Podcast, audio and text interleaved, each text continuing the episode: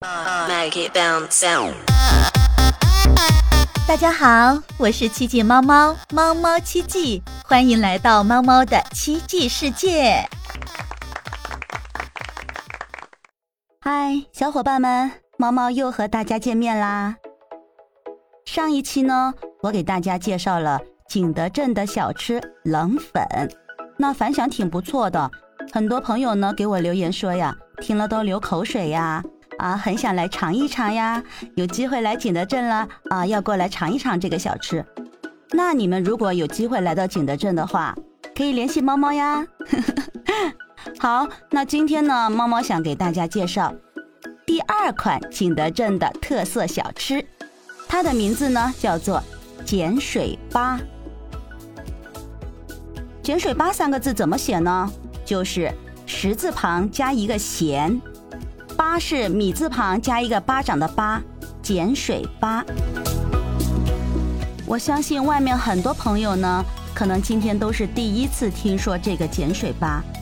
但是啊，你不知道江西景德镇的这个碱水巴呢，就相当于什么呢？就相当于你不知道景德镇这个盛产景德镇陶瓷工艺一样。这个碱水巴呀，它其实历史非常悠久的，它是浓缩了几代景德镇人的记忆。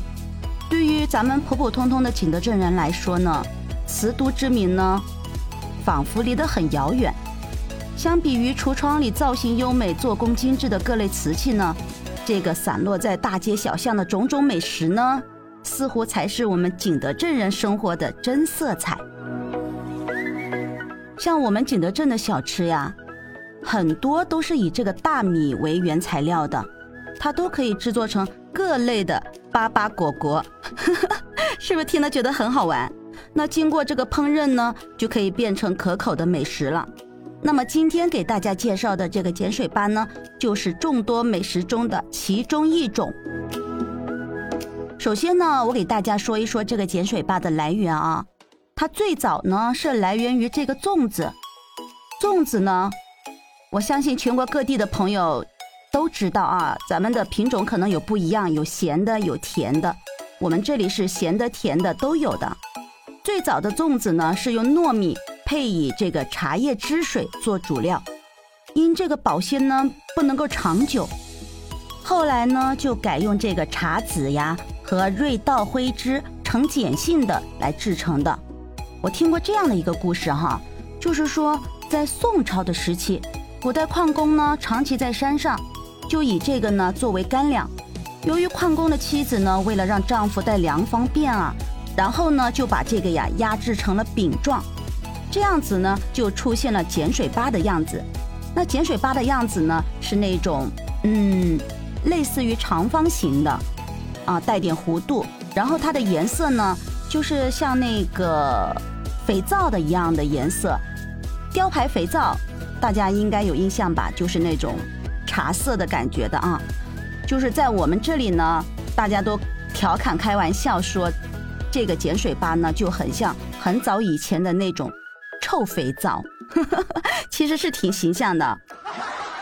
在景德镇呢，浮梁有十七个乡镇的村民呢都在吃这个碱水粑。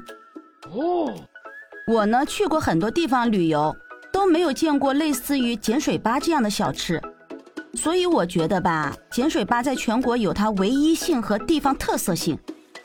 所以呢，在招待外地的朋友的时候呢，我每一次呢都会点上这个碱水粑作为特色小吃，让对方尝一尝。那有的人喜欢呢，可能还会买上几块带回去。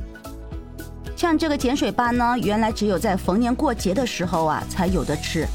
那随着时代和经济的进步呢，现在就变成了寻常百姓家的日常小吃了。下面呢，我给大家介绍一下这个碱水粑的制造方法。这个制法呢，非常的简单，而且呢，价格也非常的便宜，真正的就是物美价廉。它可以长久的储存而不会坏。它是以这个大米磨成这个浆。然后呢，加入这个碱水。可能大家又不知道这个碱水是什么哈，我也顺带的说一下。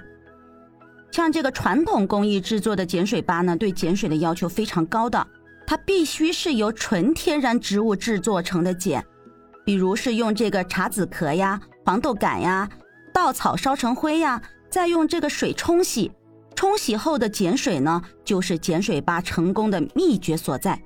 这种碱水的碱性特别的好，不仅原汁原味，而且未添加任何的化学添加剂，非常符合人们现在推崇的无公害食品原汁原味呀，倡导健康生活的要求。用这个特制的巴筛猛火蒸熟，厚度呢大概是十厘米左右。那要吃的时候要怎么去制作呢？首先呢，就是把这个碱水巴呀切成薄薄的一片一片一片的，然后呢，啊，你可以用自己家里烟熏的腊肉啊，或者是鸡蛋呀，或者是新鲜的肉丝呀，啊，加入这些。大蒜呐，新鲜的辣椒啊，还有蔬菜叶子呀。有时候呢，还会放一些那种啊腌制的白菜呀、雪里红啊等等啊。然后呢，加入这个少许的盐、酱油，把这个碱水巴呢放进去，然后翻炒。几分钟之后呢，它就熟了。有时候炒的久一些呢，就会在锅底有这个锅巴。这个锅巴没有关系啊，反而会让这个整盘的碱水巴呀更加的香味扑鼻。像我们一般的做法呢，呃，都是这个鸡蛋呀、肉丝啊，加上这个腌制过的白菜呀、雪里红啊等等，这样做出来的一盘炒碱水巴呢，就创造出了属于景德镇独一无二的风味美食。听了我说的这些，你是不是想尝一尝呢？像我呢，就是非常喜欢吃这个碱水巴的。一般什么时候吃碱水巴呢？它呀可以作为早餐，也可以作为宵夜，也可以作为啊宴请宾客上的一道特色小吃。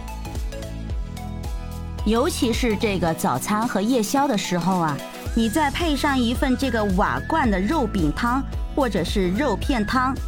你就会体会到我们景德镇人美食生活的乡土之味了。好了，小伙伴们，这一期的景德镇的特色小吃碱水粑就给你介绍到这儿了。喜欢的朋友呢，记得点赞、关注、评论、订阅哟。我们下一期节目再见，拜拜。